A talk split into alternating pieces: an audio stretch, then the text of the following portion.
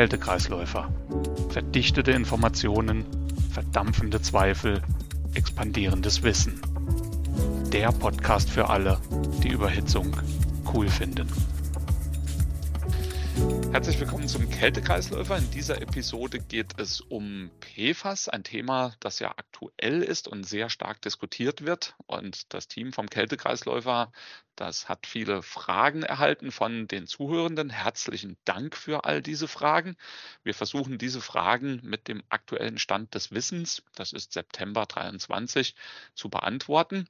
Und meine Kollegin Marlene Winter, die hier ist, wird diesen Fragen ihre Stimme verleihen. Hallo Marlene. Hallo Jörg, das freut mich sehr, dass ich wieder dabei sein darf und wir heute eine weitere spannende Episode gemeinsam aufnehmen werden. Ja, danke schön und äh, freut mich auch, dass du da bist und herzlichen Dank nochmal, dass du da einsteigst mit den Fragen und ich werde dann versuchen, die zu beantworten. Und damit fangen wir doch gleich mal an. Okay, dann starten wir. Was sind denn eigentlich PFAS? Das ist eine gute Frage, ja. Also PFAS ist ja eine Abkürzung, PFAS. Und das steht, und jetzt kommt ein kleiner Zungenbrecher, ich hoffe, ich kriege das hin, für Per- und Polyfluoralkyle. Äh, das sind chemische Verbindungen, die natürlich nicht vorkommen, sondern die sind halt eben von Menschen erzeugt und die wurden in den 1940er Jahren zum ersten Mal produziert. Das ist eine relativ große Familie von Stoffen und die werden aufgrund ihrer verschiedensten Eigenschaften benutzt. Also diese PFAS, die können wasserabweisend sein, die können ölabweisend, ölbeständig, die können schmutzabweisend sein, die, die können eine geringe Reibung haben, wärmebeständig sein, UV-beständig sein, die sind im Schnitt beständig gegen natürliche chemische Abbauprozesse, die sind großteils resistent gegen Mikroorganismen und so weiter. Also von, von der technischen Seite her sehr interessante Stoffe. Und das sind mehrere tausend Stoffe, die in ganz verschiedenen Bereichen eingesetzt werden. Ein paar Beispiele für Dichtungen, für Schmierstoffe als äh, elektrische Isolatoren, Beschichtungen in Kleidung, Imprägniersprays, Feuerlöscher, ähm, Kochgeschirr wie Pfannen, Backpapier, Verpackungen, Skiwachs, Farben, Kosmetika. Ich könnte jetzt weitermachen, aber dann wird es irgendwie langweilig. Man merkt aber, das sind, das sind wirklich Stoffe, die in sehr vielen Bereichen eingesetzt werden. So, und jetzt, jetzt kommt da eine gewisse Herausforderung. Denn diese PFAS haben ja diese gewollte und wirklich gern benutzte Beständigkeit. Dadurch sind sie halt eben aber in der Natur faktisch nicht abbaubar. Das heißt, sie reichern sich in der Natur im Ökosystem an. Sie reichern sich in Pflanzen, in Tieren und sogar in Menschen an. Es gibt PFAS, wie gesagt, das sind mehrere tausend Stoffe. Es gibt welche, die sind unbedenklich und wir haben täglichen Kontakt zu diesen Stoffen. Ein Beispiel mag eine Teflonpfanne sein, wo eine Teflonbeschichtung auf der Pfanne drauf ist oder in, bei Kleidung, da, da sind halt diese wasserundurchlässigen Membranen drin oder auch Kunststoffe in Herzschrittmachern. Also die werden eingesetzt und sind auch für uns Menschen unbedenklich. Viele davon. Es gibt aber welche, die werden als gesundheitsschädlich eingestuft. Dass die zum Beispiel Krebs erregen oder Schilddrüsenerkrankungen fördern oder Entwicklungsstörungen verursachen. Und aufgrund dessen haben fünf Mitgliedstaaten, das waren Deutschland, die Niederlande, Schweden, Dänemark und Norwegen, einen Vorschlag bei der EU eingebracht und haben gesagt, wir möchten, dass die Nutzung dieser PFAS, zumindest mal der, die gesundheitsschädlich sind, über eine bestimmte Verordnung eingeschränkt werden. Das ist die REACH-Verordnung. Und ähm, es geht dann halt eben um die PFAS und und ihre Zerfallsprodukte, also es gibt einige PFAS, die, die werden, die zerfallen auch, wenn sie in der Atmosphäre sind, zu anderen Produkten, die dann wiederum schwer abbaubar sind. Oder halt eben Stoffe, die keine PFAS sind, die aber dann in der Atmosphäre zerfallen und dann die Zerfallsprodukte PFAS sind, die wiederum nicht abgebaut werden. Also um, um diese Regulierung geht es. Und das sind halt eben PFAS. Ich hoffe, das war jetzt nicht zu konfus und nicht zu lang. Nein, es war sehr verständlich, äh, für mich zumindest. Aber jetzt kommt die Frage, welche Kältemittel sind denn PFAS? Das ist eine gute Frage, denn da wird ja halt eben häufig diskutiert, ähm, welche Kältemittel würden denn da verboten werden. Jetzt kommt eine Antwort, die vielleicht etliche verblüfft. Also fluorierte Kältemittel, wir reden hier über die fluorierten Kältemittel, die sind gar keine PFAS. Ähm, ja, und wieso diskutieren wir dann darüber? Werden sich jetzt etliche fragen, naja, diese Kältemittel, wenn die in die Atmosphäre kommen, zerfallen die. Und äh, die können dann PFAS bilden. Die bilden ein Zerfallsprodukt, das sich TFA nennt. Ähm, das ist Trifluoressigsäure. Und der Zerfall passiert in der Atmosphäre. Also ein Kältemittel kommt aus der Kälteanlage raus und zerfällt dann halt eben in der Atmosphäre. Da gibt's äh, UV-Licht von der, von der Sonne, das knackt dieses Kältemittel auf und dann gibt's eine gewisse chemische Reaktionskette und am Ende kann da halt eben diese Trifluoressigsäure rauskommen.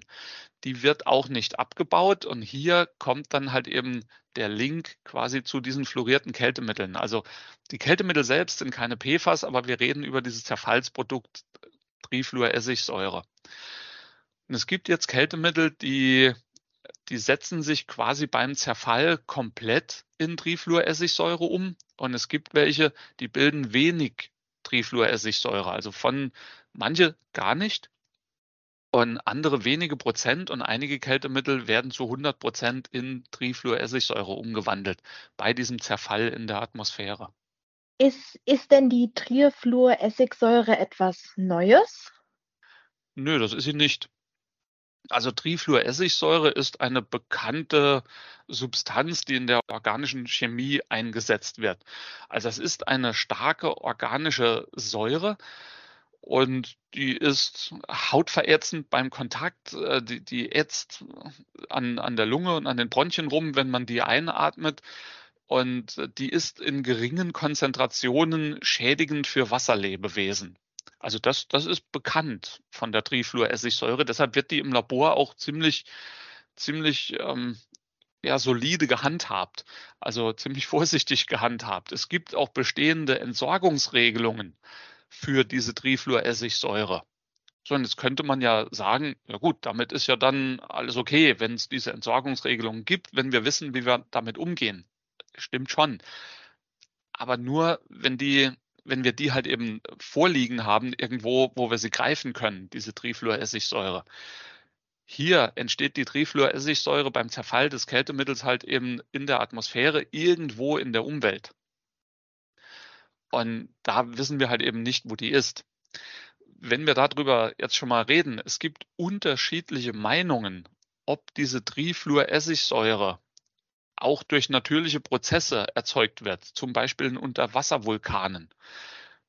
Also manche sagen ja, das ist eine, ja, ein Molekül, das vorkommt in der, in der Umwelt, sogar in größeren Mengen, weil die halt eben durch Unterwasservulkane erzeugt werden.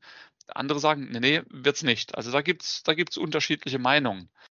Aber es gibt eine Übereinkunft, dass es so gut wie keine natürlichen Abbauprozesse für diese Trifluoressigsäure gibt. Zumindest sind scheinbar keine bekannt. Und damit kommt eine Anreicherung vor in der Natur.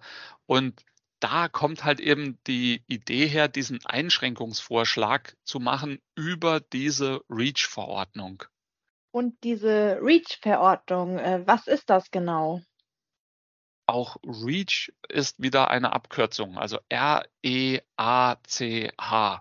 Und das steht für, sind wieder englische Begriffe, REACH, dann das R, Registration, E, Evaluation, A, Authorization und dann das CH, Restriction of Chemicals.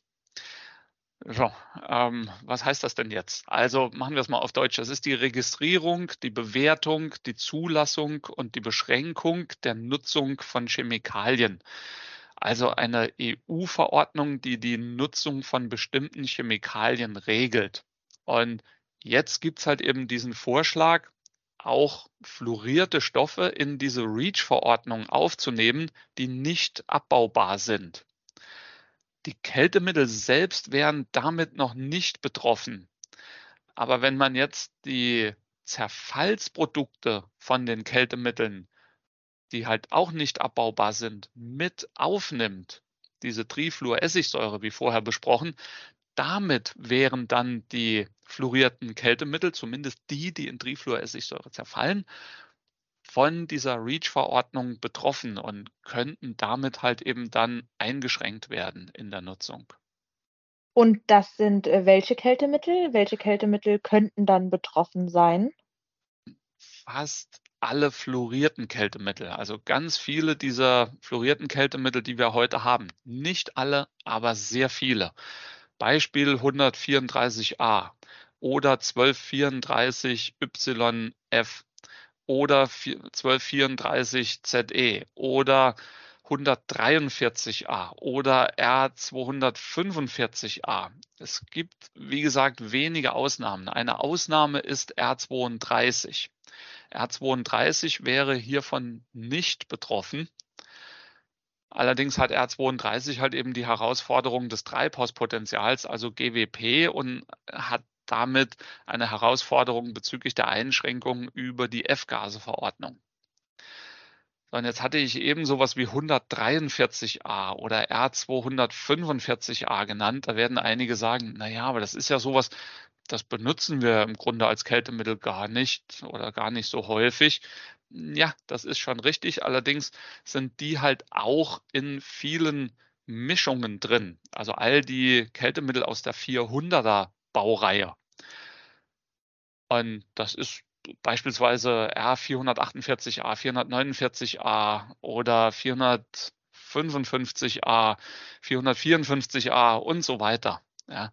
Und denn sobald da halt eben eine Komponente aus dieser Mischung verboten ist, haben wir die Mischung dann halt eben nicht mehr. Also die Mischungen werden dann halt eben auch betroffen sein, wenn zumindest mal eine der Komponenten von dieser REACH-Verordnung verboten oder stark eingeschränkt werden würde. Und ähm, was ist mit den anderen Komponenten der Kälteanlage? Das ist eine gute Frage, ja, denn wir reden ganz viel über die Kältemittel äh, und hatten aber vorher, so ganz zu Anfang, was sind denn PFAS überhaupt und wo werden die denn eingesetzt? Da hatte ich so ein, zwei Sachen auch erwähnt, zum Beispiel Dichtungen oder Schmiermittel oder Isolierungen oder Beschichtungen. Äh, Dichtungen, klar, haben wir in Kälteanlagen drin. Isolierung, ja, Isolierung der Motorwicklung. Beschichtung haben wir oftmals auch. Lager von den Verdichtern, äh, dass die beschichtet sind oder irgendwelche Beschichtungen auf sonstigen beweglichen Teilen in Ventilen, dass wir sowas haben. Und auch dort kommen dann halt eben viele dieser Kunststoffe, die in diese PFAS-Familie hineinfallen, zum Einsatz. Wenn die also eingeschränkt werden oder verboten werden, dann haben wir auch hier eine Herausforderung, da Ersatz zu finden. Das gilt natürlich nicht nur für die Kälteanlage, das gilt auch für Autos, Flugzeuge, sonstige Elektronik, äh, Kleidung, Medizinprodukte und so weiter.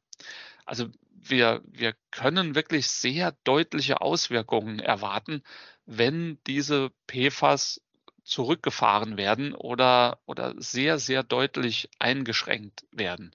Also nicht nur Kältemittel, sondern viele andere Dinge. Und daher ist das eine gute Frage, was ist mit den Komponenten der, der Anlage?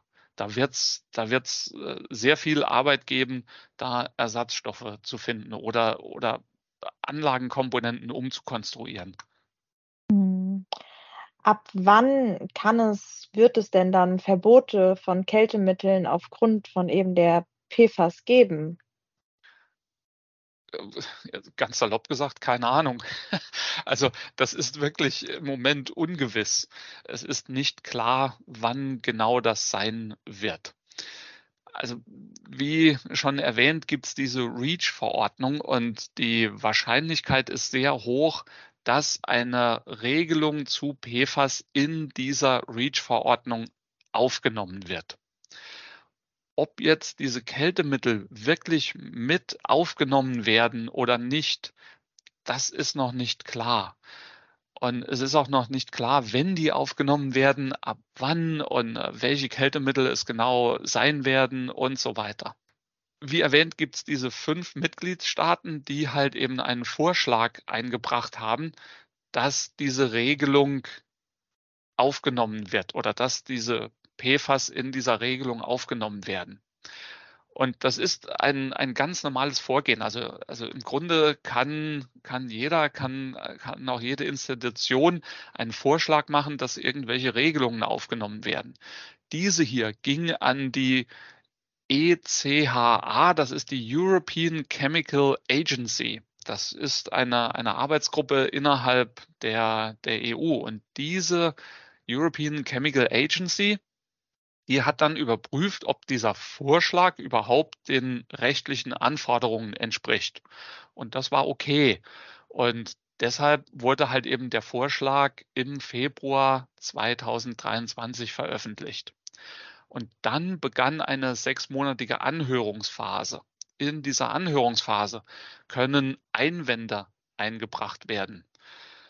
Und zwar von jeden, von verschiedensten Organisationen. Jeder kann da halt eben Einwände zu diesem Vorschlag einbringen. Und das wurde halt gemacht und passiert auch noch, weil es halt eben so viele Auswirkungen auf alle Lebensbereiche geben würde. Und diese Einwände, die werden dann evaluiert und nach dieser Evaluierung wird ein neuer, überarbeiteter Vorschlag an die EU-Kommission übermittelt werden. Wie dieser neue überarbeitete Vorschlag aussehen wird, ist nicht klar, ist also unklar. So, und dann geht's weiter. Also das ist ein, das ganz normale quasi äh, gesetzgeberische oder, oder ähm, regelungsgeberische Vorgehen. Jetzt wird die EU-Kommission mit dem EU-Parlament und dem EU-Rat diskutieren.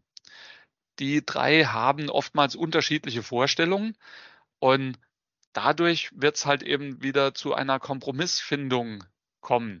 Es ist unklar im Moment, wie die Vorstellung vom Parlament ist und wie die Vorstellung vom Rat ist.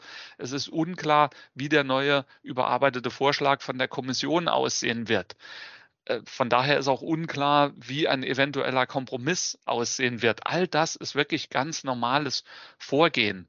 Aber erst wenn dieser Kompromiss vorliegen wird, erst dann haben wir eine solide Basis, um zu sagen, Gut, so wird die zukünftige Regelung zu PFAS aussehen. Jetzt stellen sich wahrscheinlich einige die Frage, und wann haben wir so eine grobe Idee, wie das aussehen würde? Naja, also nicht vor Mitte, Ende 2024. Vorher wird es wohl keine Kompromissfassung geben. Und bis dahin äh, sehe ich auch keine Möglichkeit, da wirklich belastbare Aussagen zu machen. Und selbst wenn dann, sagen wir mal Ende 2024, also Ende nächsten Jahres, wenn da eine Kompromissfassung vorliegt und wir wissen, okay, so wird es aussehen für diese REACH-Verordnung, dann sind da üblicherweise längere, teilweise sehr lange Übergangsfristen von etlichen Jahren drin. Einfach damit Anpassungen möglich sind, weil man nicht von heute auf morgen irgendeinen Stoff verbieten kann und dann halt eben keine Ersatzstoffe hatten, keine Ersatzmöglichkeit hat, speziell Stoffe, die so viel Auswirkungen haben auf alles. Also ich habe wieder heute einiges Neues dazugelernt. Es war wie immer sehr spannend und das war es auch schon. Ich habe jetzt erstmal keine weiteren Fragen hier vor mir liegen. Dann Dankeschön, dass du all diesen Fragen deine Stimme verliehen hast. Vielen Dank an alle, die uns zugehört haben. Kleine Zusammenfassung nochmal. Also man darf erwarten, dass es eine Regelung zu PFAS geben wird. Also irgendeine Art von Beschränkung wird es wohl geben. Es ist allerdings unklar, welche Stoffe genau betroffen sind. Es ist unklar, wann genau das passieren wird. Und das Ganze wird aber wohl in der REACH-Verordnung passieren.